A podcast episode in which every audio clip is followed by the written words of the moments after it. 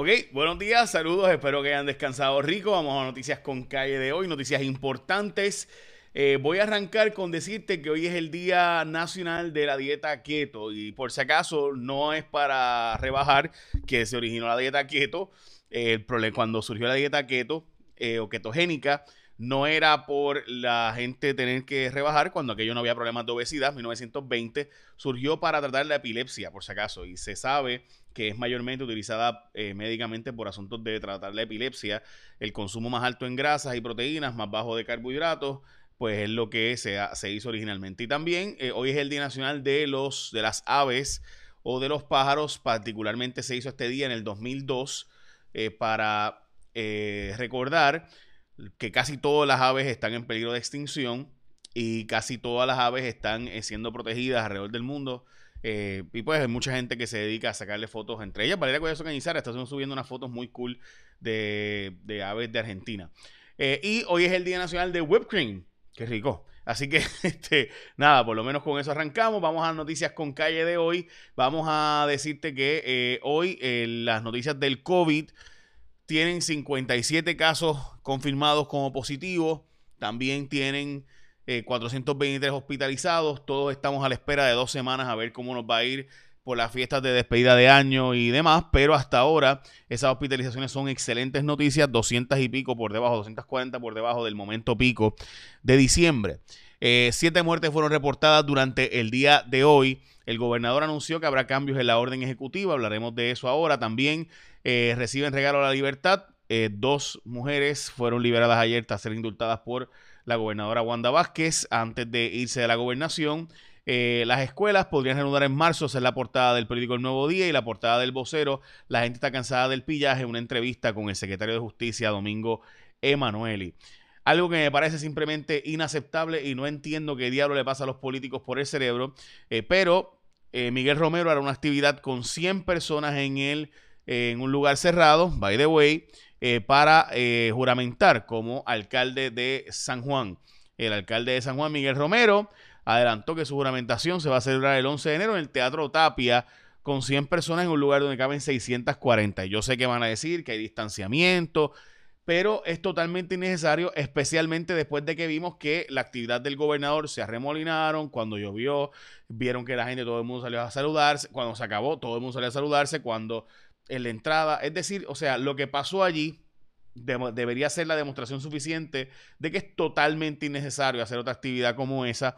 Eh, los alcaldes pueden juramentar igualito que eh, lo hizo el exgobernador y por si acaso este agua Pelegrino, ¿verdad? No sé, este, no piensen que es otra cosa. Este, bueno, esta hora estaba muy fuerte. Eh, este, así que para todos aquellos que, ¿verdad? Que, que, ya vimos la actividad del gobernador y vimos que era, o sea, que sí hubo inevitablemente, porque la naturaleza humana te coge, o sea, saluda, empiezas a tocar, bueno, en fin, totalmente innecesario. No hace falta nada de eso.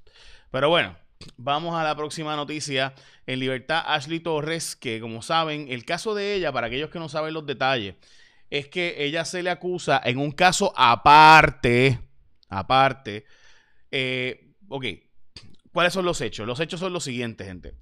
Eh, hubo una pelea entre hermano, eh, supuestamente la pareja de él, de, la, pareja de, Ashley, el que era la pareja de Ashley, con quien tuvo un hijo y demás, pues le, le, estaba dando a golpe. Entonces vino el hermano de Ashley, se mete en el medio y empieza a pelear con él. Y en ese proceso, Ashley según se alegó en aquel momento, le da un cuchillo a su esposo, a su pareja, y él mata a su hermano.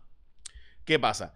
Que Ashley eh, se le acusa en un caso ante un jurado y se le encuentra culpable de asesinato en primer grado. Pero en un caso aparte, la pareja de Ashley le echan 11 años porque lo hacen como un asesinato dentro de una pelea, lo que llaman una súbita pendencia, un arrebato de cólera, un momento. Así que no es un asesinato en primer grado. Asesinato en primer grado es que fue premeditado, que se pensó, que se organizó, que se persiguió a alguien.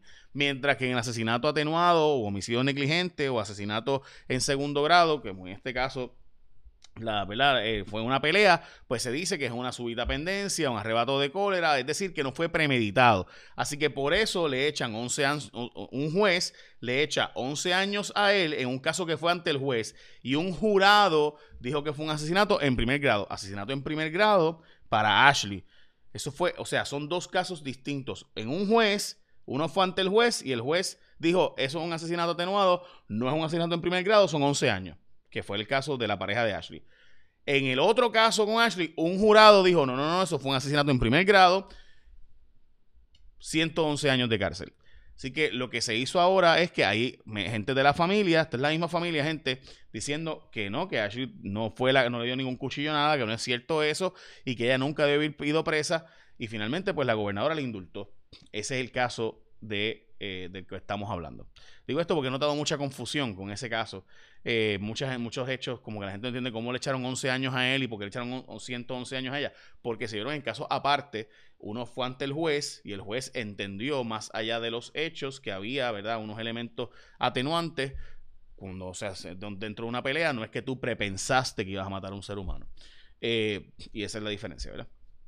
Mientras que el jurado entendió en el caso de ella, pues que no, que ella eh, lo premeditó, le dio un cuchillo, toda la cosa. Así que esa es la diferencia eh, original del caso. Ahora, pues a ella se le indultó y ella sale libre, obviamente bajo unas condiciones. En el caso de la enfermera, lo mismo, dos jóvenes se pusieron de acuerdo y dijeron que ella supuestamente había cometido actos lascivos con ellos. Eh, ella lo nega, Charelis López, ella lo niega y dice que eso no fue lo que ocurrió. En fin, se le encontró culpable.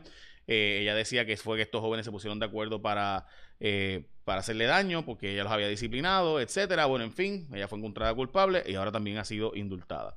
Sobre el caso de eh, el, ex de Lúgaro, eh, mire, yo les voy a decir la verdad, en los casos de familia, solo la gente que formó parte del caso sabe.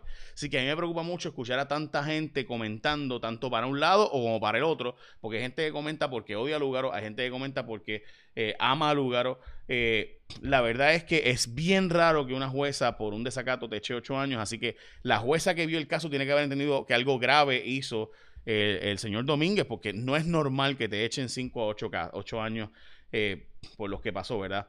en este caso. Eso no es normal. Pero yo no sé los hechos, tú no sabes los hechos, solo ellos que estaban en esa sala en un proyecto confidencial saben los hechos, saben los datos. Así que me preocupa mucho ver tanto comentario de la gente porque en los casos de familia, gente, es bien difícil no saber la verdad completa porque los datos y los hechos son confidenciales en esos procesos.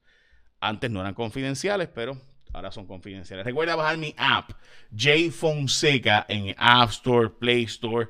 Es gratis para iPhone, Android, y no es por nada, pero estamos bastante adelante. ¿Verdad? La aplicación está bien chula. Este, cositas que mejorar, a veces, a veces somos los primeros, a veces no somos los primeros en enviarte la notificación. Eh, a veces no teníamos notificaciones porque tenemos, o sea, tampoco queremos enviarte 200 notificaciones. Hay unos medios que te envían notificaciones por cuanto, este, por cuánta cosa hay. Nosotros no, nosotros no creemos en eso. Al revés, queremos enviarte como push notification aquellas cosas que de verdad sean importantes. Eh, ok, y por si acaso estamos haciéndola principalmente para que no dependamos 100% de Facebook y demás, porque los algoritmos cambian y en cualquier momento, pues eh, necesitamos que tener contacto contigo de forma directa, eh, independientemente. Bueno, preparan el camino a volver a clases para marzo. Eh, dicen que hay gente que está diciendo que esto es una, una, meta, pero realmente es para agosto, pero tratar de empezar por lo menos de forma híbrida y que algunos estudiantes vayan a clases y otros no, y sigan online, pero que los que quieran ir a clases presenciales puedan hacerlo desde marzo. Me parece que el gobierno tiene que hacer esto y creo que es un paso en la dirección correcta. Hay que empezar a hablar de regresar a clases. Y yo en ese sentido felicito a la administración de que está planteándose como meta marzo. Si no se puede en marzo, pues ok. Pero la meta de marzo me parece que es la dirección correcta para ir limpiando esa escuela, eh, sanitizando, etcétera, etcétera. Eh, ok. Eh, la alcaldía de Guayama todavía no se sabe, de Guánica, perdón, todavía no se sabe qué va a pasar. Eh, la alcaldía de Guánica se había certificado entonces que se iba a considerar los votos que daban la ventaja al candidato eh, independiente o candidato por nominación directa. pero todavía el Partido Popular, probablemente el alcalde, porque no es el partido a nivel central, que eso yo creo que es un mensaje, el al candidato alcalde, Titi Rodríguez, allá en Guánica, está planteando que él va a ir a los tribunales para impugnar esa decisión, así que lo veremos.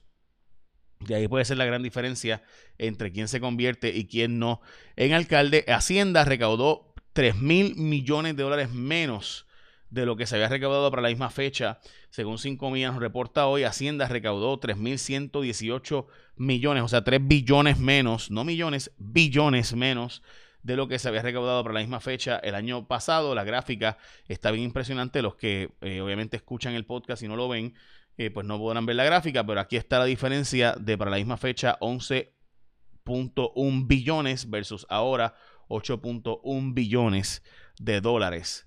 Eh, bastante la diferencia 3 billones durante la pandemia de este año. Se está pidiendo que se agilice y empezó la vacunación eh, de Walgreens y CVS en los hogares de ancianos, pero ya empezó Walgreens adelante. Eh, vacunando a unas 50 mil personas que se espera que empiecen a que se vacunen en estos centros de hogares de vivienda asistida, de hogares, ¿verdad?, de asilos de ancianos. Eh, así que vamos a, vamos a, vamos a ponerle turbo a eso. En Estados Unidos se está planteando, ya Inglaterra lo hizo, y se está planteando en Estados Unidos por algunos expertos que en vez de vacunarse, darse las dos dosis a una persona, empezar a dar una dosis a más gente, particularmente por la cepa más agresiva me decía por lo rápido que se propaga, que esté en Inglaterra. Inglaterra empezó a hacer eso y dijo, en vez de darle dos dosis a 50 mil personas, quiero darle una dosis a 100 mil. No es 95% efectiva, pero se entiende que es cerca de 80% efectiva. Eh, y eso pues eh, se está debatiendo hacerse en Estados Unidos porque de 20 millones de personas que se suponía que se vacunaran al 31 de diciembre del, de, obviamente de 2020, se han vacunado solo 7 millones. Eh, así que estábamos por debajo por 13 millones y en el caso de Puerto Rico pues también más o menos íbamos por esos números. Y esto es porque no hay suficiente personal para vacunar masivamente y tampoco hay la suficiente vacuna. Eh, de hecho, ya empezaron a vacunar en la segunda ocasión a gente en Puerto Rico, en los hospitales. Eh, o sea, darle la segunda dosis. El problema es que la decisión de eso no es de Puerto Rico. En el caso de Inglaterra pueden hacer eso porque es un país soberano. En el caso de nosotros tenemos que esperar porque lo decida Estados Unidos. Eh, hay un proyecto de ley para eliminar las escoltas de los exgobernadores. Esto está planteándose por el representante Orlando Aponte, que es el representante que entró por Urayoan Hernández y que llevaba un pleito en contra de las escoltas de Ricardo Rosselló y otros exgobernadores ya en los tribunales. Eh, y también la comisión eh, plantearía la posibilidad, una comisión propuesta por el representante Héctor Ferrer, que crearía, se crearía para ver si se aumenta el salario mínimo o no. Esto existe en muchos estados de Estados Unidos una comisión que evalúa cuál debe ser el salario mínimo. Estaría creándose, esto también ha sido propuesto por el representante de la zona de Camuy, que se me acaba de olvidar el nombre, pero también había una, una propuesta una comisión para elevar eh, o aumentar el salario mínimo. Básicamente, esas son las noticias con calle de hoy, noticias importantes de hoy. Écheme la bendición, que tengan un día productivo y recuerda bajar mi app, J Fonseca en tu Play Store, Apple Store, etcétera Store para tu celular, iPhone, Android y es completamente gratis. Por último, Vieques y Culebra eh, van a vacunar a los residentes eh, de Vieques y Culebra, cerca de 3.000 eh, personas van a ser vacunadas allí. El desempleo mixto se va a empezar en febrero a, hacerse las solicitudes de estas de desempleo mixto, que me parece que pensaba que iba a empezar un poquito antes, pues no, va a empezar para febrero. También el gobierno de Puerto Rico eh, habló de brote de COVID en la cárcel de Bayamón. 143 confinados fueron, dieron positivo a las pruebas, 141 fueron asintomáticos y solo dos fueron o llegaron a eh, la institución hospitalaria, o sea, dentro de la cárcel estar en una institución hospitalaria. Eh, así que estamos pendientes de ese brote, del cual honestamente se, se supo detalle hoy, pero aparentemente fue para 28 de diciembre que hicieron estas pruebas. Y ahora sí, Estamos pendientes. Echen una bendición. Esta noche en Jay Rayo X tenemos un programa especial. Así que los espero. Va a ser en vivo por si acaso. Así que estar ahí. Ahora sí, échame una bendición. Bye.